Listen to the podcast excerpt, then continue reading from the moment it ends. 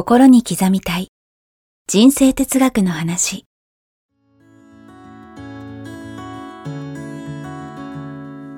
学校に行けない子どもたちからオリンピック選手をはじめとするアスリート企業経営者マネージャー新入社員メンタルサポーターとして20年間にわたり講演研修を行ってきた成田義則が今と未来を変える人生哲学の話をお届けします。視聴者リスナーからの人生相談にもお答えします。こんにちは早川洋平です。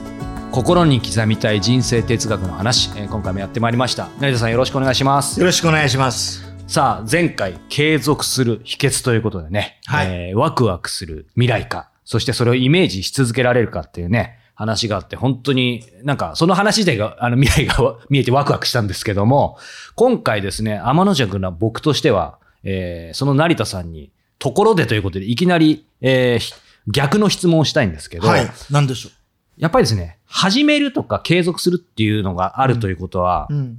まあ人生永久はないじゃないですか。はい。つまりまあね、人生いつか終わるように必ず終わるというかね、うん。そういうどこかポイントがやっぱあるかもしれないんですよね。はいはいつまり今日何、何をテーマにしたいかというとですね、え物事のやめ方。え。やめ方。はい。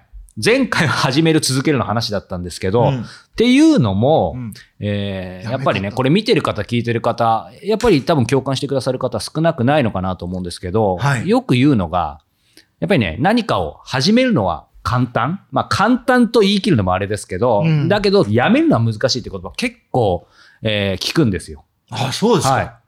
という成田さんのリアクションを見るとちょっと違うのかなと思うんですけど、ぼ少なくとも僕とか僕の周りは多いんですよ。あ、そうですね。で、僕なんかも、ええーまあ、常に進行形でですけど、やっぱり、まあ、前回の話を徹底してれば、ええ。ね、そういうこともなかったのかもしれないですけど、やっぱり、ううんん、これ始めてみたもののどうなんだろうとか、あと、やっぱり過去に戻れたらこれもう絶対続けてないよなとかあるんですけど、それよくね、やっぱりこう、スパッともう、やめるときはやめるっていう人もいるじゃないですか。はい。でもなぜやめられないのかって思った時に、まあよくある言葉でね、まあ横文字でいけばサンクコストバイアスって言いますけど、やっぱりこれまで投入してきたうん時間、うんお金、うんあとそのそこで培った人間関係とか、いろんなのを考えると、えーもったいなくて引けないと。つまり引き際。ああ、なるほど。そこがなかなか難しくてっていうのと、あとこ、これは僕の個人的な見解ですけど、やっぱりどこかで、うん。先週の続きですけど、まだこれ続けていけばやっぱり継続は力なりだから、うん未来があるんじゃないかと信じたい。うん。うん、だからその辺もあって、なかなかやめられない。でもどっかでもうこれやめ時だみたいな思ってるものをうんやめられない。という意味で、まあ物事のやめ方うんっていうのを成田さんに聞いてみたいなと思うんですけど、やめるの簡単ですよね。いきなり一発回答です。簡単ですいやか、だって、はいやめたって思えばいいだけで。うんうん。確かにね、はいその未練があると、やめれないっうん。てありますよね。悪いのが分かってても、はい。いやー、なんか今までやってきたし、なんかもったいないかなって言って続け、だらだら続けてしまうっていう意味ですよね。はい、そうです、そうです。まあ、そこはですね、もう本当にあの、なんだろうな、僕はもうとてもシンプルに、うん。自分の未来にとって、うんあ、これは間違いだなと思ったら、うんすぐやめる。うんうんうん。この決断をするっていう習慣を身につけてるので、はい、はい、はそこは僕は全然、い。うん。もう悩んだことないですね。うんうん。これはうん、やっぱり続けたらもう意味がないって。でも、今までやってきたことはうん、必ず意味があるわけですよね。やめたとしても。してもね。はい。やってきた、ね、うん経験があるわけですから。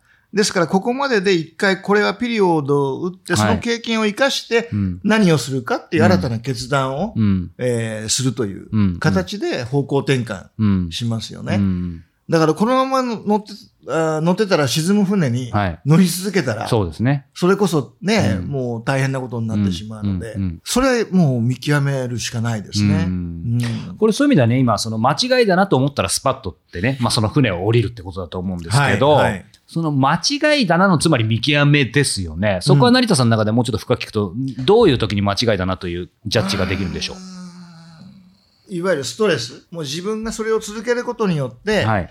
未来のワクワクはい。よりもストレスが大きければうんやめますね。やっぱりそ、そこですね。先週の表裏の話ですよね。そうですね。うんうんうん。もう目先のワクワクではなくて、未来に対するワクワクうん。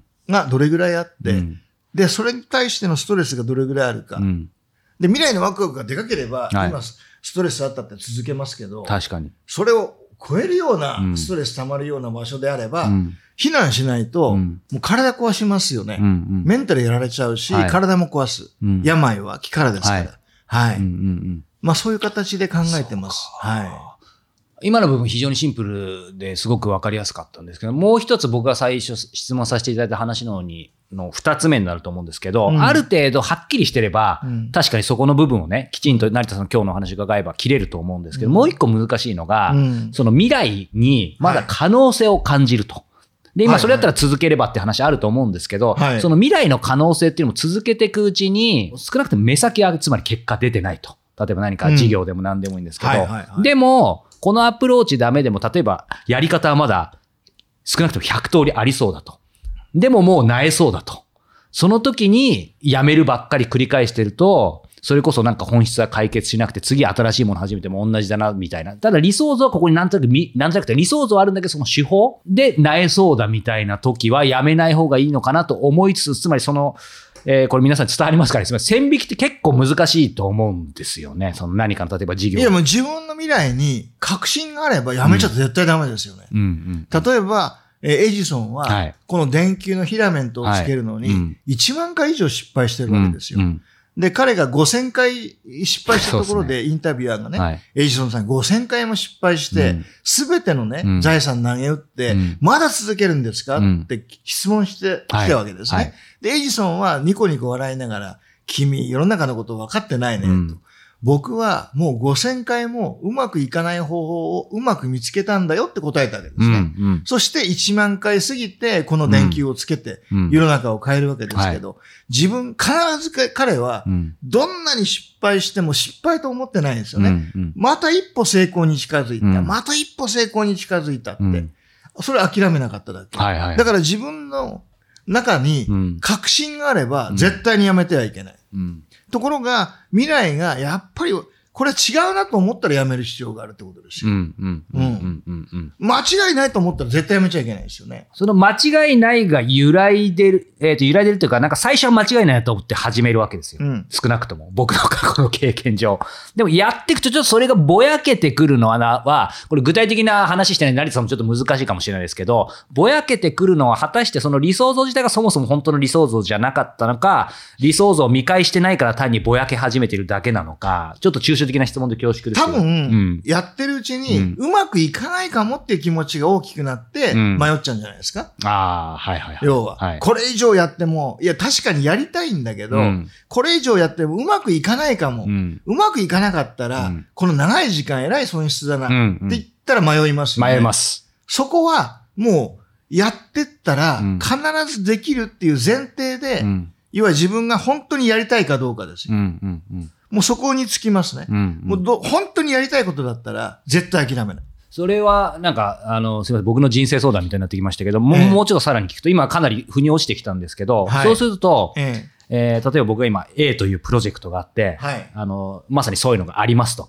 えはい。で、間違いないは、とは思ってるんですよ、うん本質的には。うんなんですけど、まさに成田さんがおっしゃったように、表面的には何通りか試してもなかなかうまくいかないと。うん数年かけてきて。うんだけど、絶対ここの本当の理想像として合ってるはずっていう、えーちょっと自信ないんですけど、確信はある。うん自信ないのに確信あるってちょっと矛盾してるかもしれないですけど、わかりますかね？はい。本当はああるはず。うん。いや、確信はあるんだけど不安そう、なんですよ。そう。というのはあり得る話なんですね。あり得ますね。となると、うんやっぱりそれは、まあ僕が成田さんに聞くのも変ですけど、うんやっぱりやめちゃいけないんですね、今の話でいくと。絶対僕のおすすめは、うんもう自分が絶対これをやる、やるんだ、やりたいんだ、で、うん絶対にこれを自分の人生の中で成し遂げたいんだっていうものであれば、うんもう絶対諦めてはいけないと思います。うんそうすると、それを続けるためには、やっぱりエジソン的発想と理想像を常にやっぱり見て、そうです。ワクワクする未来をイメージするってことなんですね。そうですね。うんうん。もう達成した自分をうんありありと描いて、はいうわ、やったぜっていう、もう、もう喜び、もう、もうすべてのその、はいご、五感でですね、その場をイメージできる、感じることができれば、うんあとは時間の問題ですから。うんうんあとはどうやってやるかだけなんで。うんはい。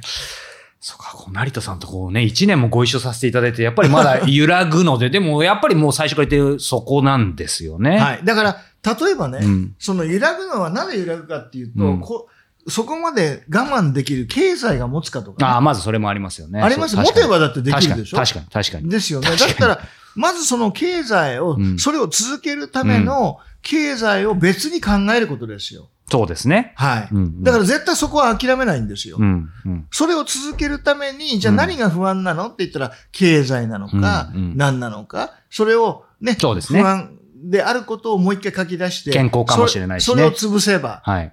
何かできますよね。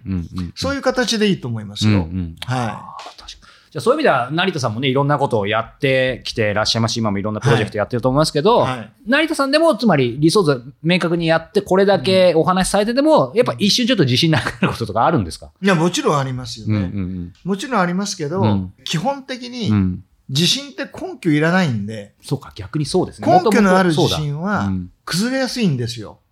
うーん。要は実績を積み上げて、はいはね、自信つきました。ところが、ガッと下がると、うん。いきなり自信なくなりますよね。うんうんでも一番強いのは、できようができまいが、うん。俺はできるっていう、もう、もう、うん。もう自信。いわゆる根拠のない自信ですよ。うんうんうんこれはもう自分の潜在意識に、もうちっちゃい頃から、俺がやれば必ずできるっていう体験をいっぱいすることによって、もう思い込みになるわけですよね。うん思い込みになってしまったら、うんもう根拠いらないわけですうんよ。うんもうやればできるとしか思ってないので。一番理想ですね。僕がやれば必ずできるっていう思い込みを持てれば、みんな人生絶対大成功しますよ。確かに。間違いないですよ。ずっとおっしゃってましたよね。うんせっかくなんでちょっと突っ込みますけど、その自信、はい思思い込み、はい根拠のない大事だってわかるんですけど、はいあの、ネガティブ、本来ネガティブ思考出身の僕としてはですね、これ、自信、思い込み、確かに大事。うんだけど、ややもすると、この、つまり自信とか過信、うん自信と慢心の境目って何でしょうね？基本的に、はい。過信って、できっこないことをはいできると思い込むことかな。空を飛ぶとか。はいはいはいはい。まあ、本当に絶対できんできないこと。別に乗り物なしに空空を飛ぶとか。はいはいはだから僕は、その、自分がやれば必ずできるっていう、その、できるという範囲のものであれば、はい。決して過信にならないと思いますよ。それはつまり逆にイメージできるものであればってことですか？やっぱりその話でいけば。自分が、もう理論的に、うんもうやればできるっていううん信じられるものですよね。うんうんもう誰、誰かができたものは自分がやればできるとかね。誰もできてなくても、これは理論的に僕はいけると信じられるものですよね。そこは全然自信持っていいんじゃないですか。少なくても、今はほど遠くても、うんやっぱりありありと描ければ、描ければ。あるってことですよね。描けて、うんさらにそこに、もうちゃんと理論、理屈でう、ん。いけるよ、みいけるはずだよ、はい。